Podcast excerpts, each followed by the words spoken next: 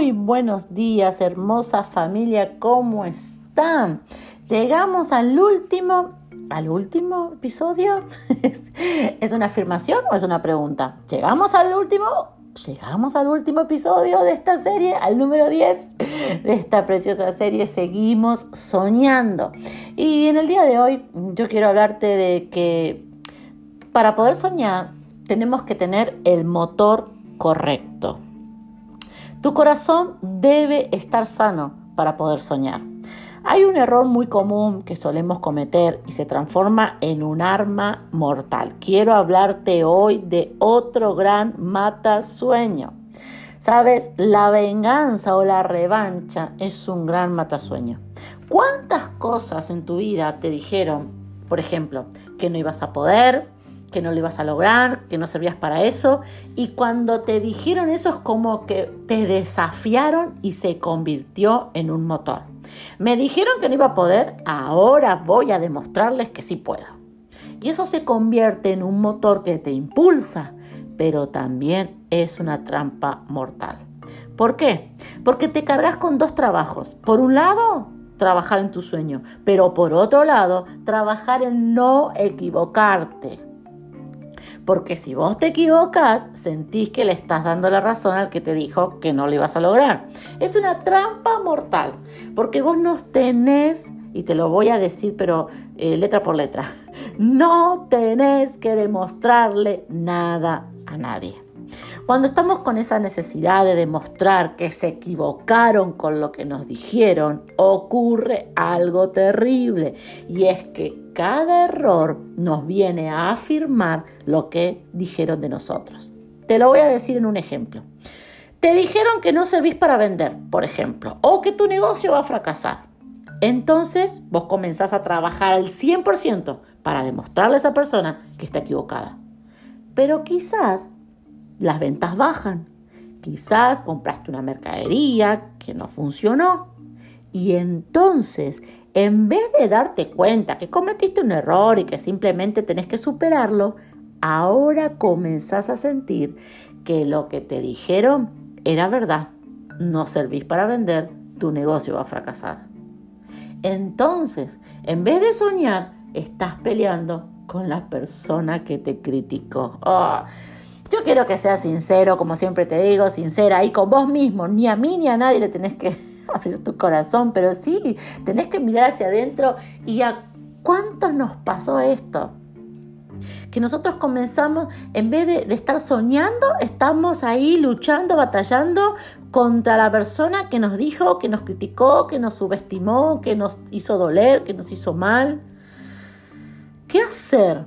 Con lo que te dijeron, porque a todos nos dijeron cosas que nos dolieron, cosas para limitarnos, cosas para eh, hacernos mal, de tropiezo. Eh, ¿Qué hacer con eso? Tenemos que sanarlo. No tenés que probar que esas personas están equivocadas. No, vos tenés que sanar tu corazón. ¿Caíste en esa trampa? ¿Podés reconocerlo? En esta mañana quiero que oremos juntos y que podamos traer luz a nuestra vida y que sea Dios quien sane nuestro corazón y que nosotros ya no estemos demostrándole nada a nadie. ¿Sabe? Esta palabra es una palabra muy poderosa y yo quiero que la compartas con alguien porque Dios me dijo que era para muchos. Porque hay muchas personas que hoy en vez de estar poniendo 100% en su sueño, 100% en, eh, en, la promesa que Dios les dio, 100% eh, en eso que Dios puso en tu corazón, están, eh, te diría que 50 y 50. Un 50 trabajando en su sueño y otro 50 tratando de demostrarle a los demás que se equivocaron. ¿Qué hacer con todo eso que te dijeron?